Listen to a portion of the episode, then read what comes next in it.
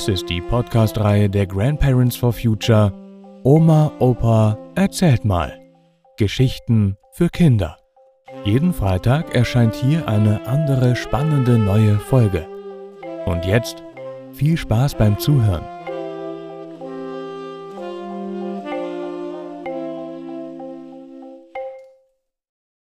Fahrschule ist Schule. Oder wo und wie ich richtig Autofahren gelernt habe. Autofahren war noch nie meine Stärke.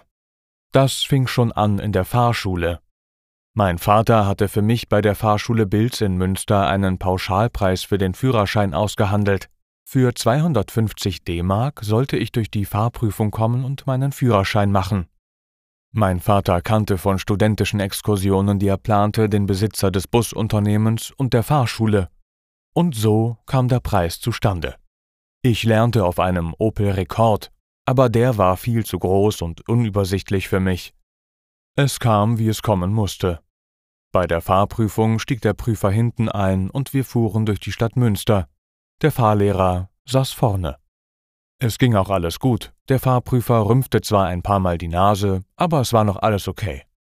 Am Ende der Prüfung sollte ich rückwärts einparken. Das habe ich bis heute noch nicht richtig gelernt und verstehe es auch nicht so richtig. Ich kann mit dem rückwärts rechts drehen und dann links einfach nicht richtig umgehen.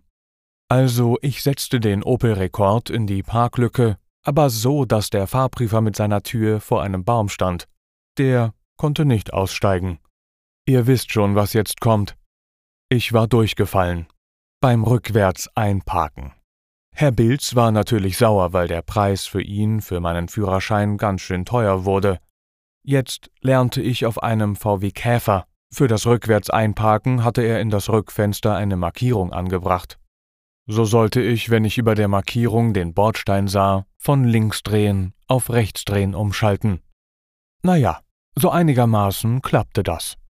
Ich hatte Glück. Bei meiner Fahrprüfung war Winter in Münster. Es schneite. Schnee war nicht so häufig in Münster. Münster hatte eher ein feuchtes Wetter, das von der Nordsee, von Holland her herüberkam. Die Winter mit Schnee wurden auch immer seltener. Also, wir fuhren bei Schnee durch die Stadt. Der Prüfer saß wieder hinten. Naja, weil alle ein bisschen verunsichert waren durch den Wintereinbruch wurden keine großen Übungen wie rückwärts einparken veranstaltet.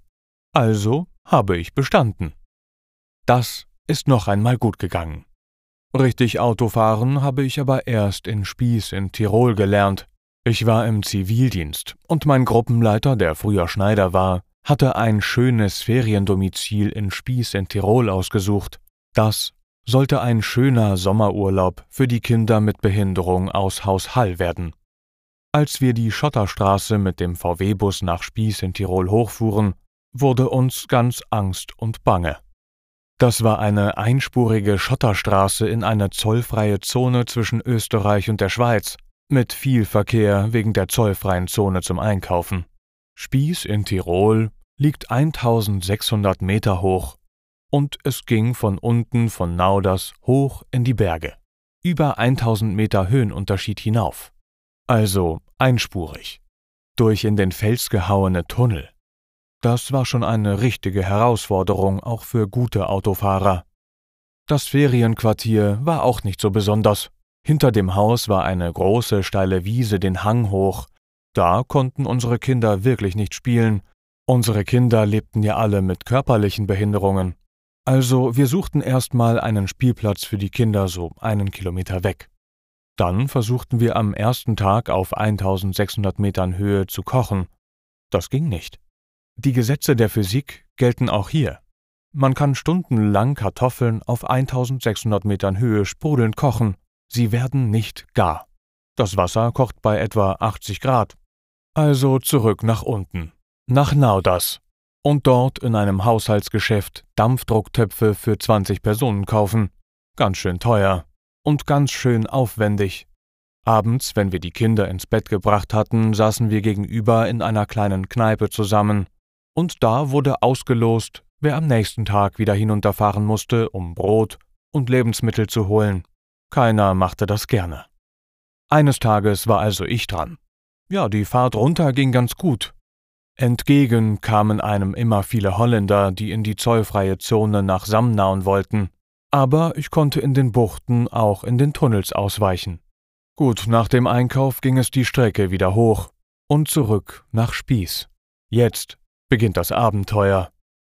Ich fuhr in einen Tunnel hinein und hörte ein dumpfes, lautes Geräusch. Als ich um die nächste Biegung fuhr, sah ich eine Dampfwalze auf uns zukommen. Ich musste also rückwärts setzen in dem Tunnel, in die nächste Ausweichbucht. Ich glaube, ich habe Blut und Wasser geschwitzt. Ich schaffte es, und mit fünf Zentimeter Abstand rollte die Dampfwalze an uns vorbei. Jetzt konnte ich Auto fahren. Also Spieß in Tirol lag richtig hoch. Wir fuhren auch einmal zu einem Gletscher in ein anderes Tal hinauf. Der war damals in den 70er Jahren noch ein richtig großer und schöner Gletscher. Heute gibt es wegen der Klimakatastrophe diesen Gletscher nicht mehr.